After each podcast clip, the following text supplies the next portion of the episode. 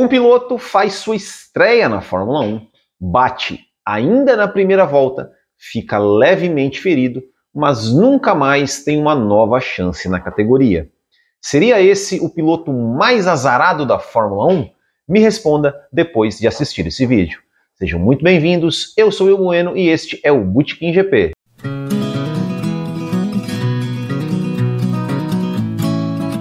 O argentino Miguel Ángel Guerra completa 69 anos no dia de hoje, 31 de agosto de 2022. Ele começou sua carreira de piloto apenas com 18 anos em 71, ano que disputou sua primeira corrida de Fórmula 4 Argentina, categoria onde ele foi campeão em 74 e 75.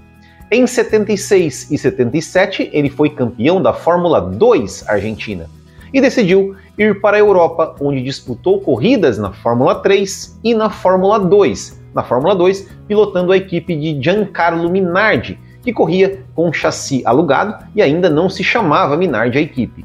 Mas o Miguel Guerra foi o primeiro piloto a pilotar um carro com o nome Minardi, e daí virou fabricante na Fórmula 2 em 1979 mesmo ano em que ele testou um carro da equipe Otsella, também de Fórmula 2. A Otsella entrou para a Fórmula 1 a partir de 1980 e em 1981, depois da saída de Ed Shiver para Tyrrell às vésperas do início da temporada, Guerra foi contratado para ser piloto da equipe.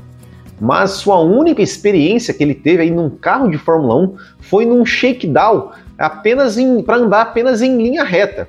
Então, sua primeira vez que ele fez uma curva usando um pilotando um carro de Fórmula 1 já foi no treino livre do GP de Long Beach, primeira etapa da temporada.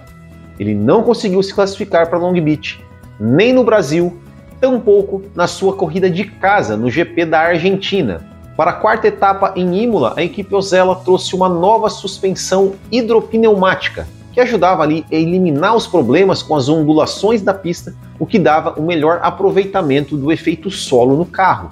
Então, ele conseguiu se classificar para a 22ª posição no grid e finalmente iria estrear na Fórmula 1. Porém, na largada da corrida, ele levou um toque da marcha de Eliseu Salazar quando os dois contornavam a curva Tamburello.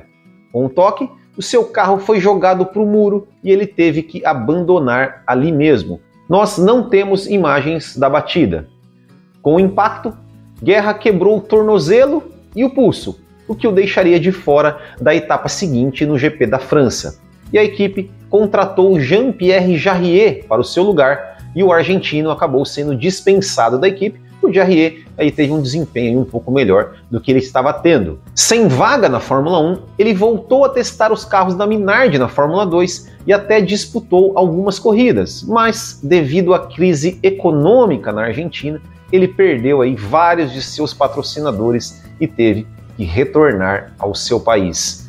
E falando em patrocínio, esse vídeo é um oferecimento do livro Manual do Piloto Alfa, que é um código que vai além das pistas e ensina como transformar cada fracasso em um passo adiante rumo ao sucesso, no esporte e na vida, incluindo um capítulo onde ele ensina como captar, captar patrocinadores aí para o seu negócio, ou se você é um atleta, para você aí alavancar sua carreira. E tá vendo só? Se o Miguel Guerra tivesse comprado esse livro aqui, ele não passaria por esse problema aí de ter que voltar para o seu país porque perdeu patrocinadores. Então, você não perca tempo, vá até o Instagram do autor do livro, no arroba Regi Silva Oficial, o Regi com dois Is, e garanta o seu, que vale muito a pena.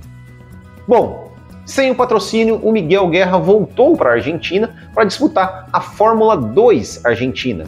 Em 1982 foi criada a Codasur, que era uma espécie de Fórmula 2 sul-americana. E nesse mesmo ano, em 82, o Miguel Guerra ganhou uma corrida aqui no Brasil, no Autódromo de Tarumã.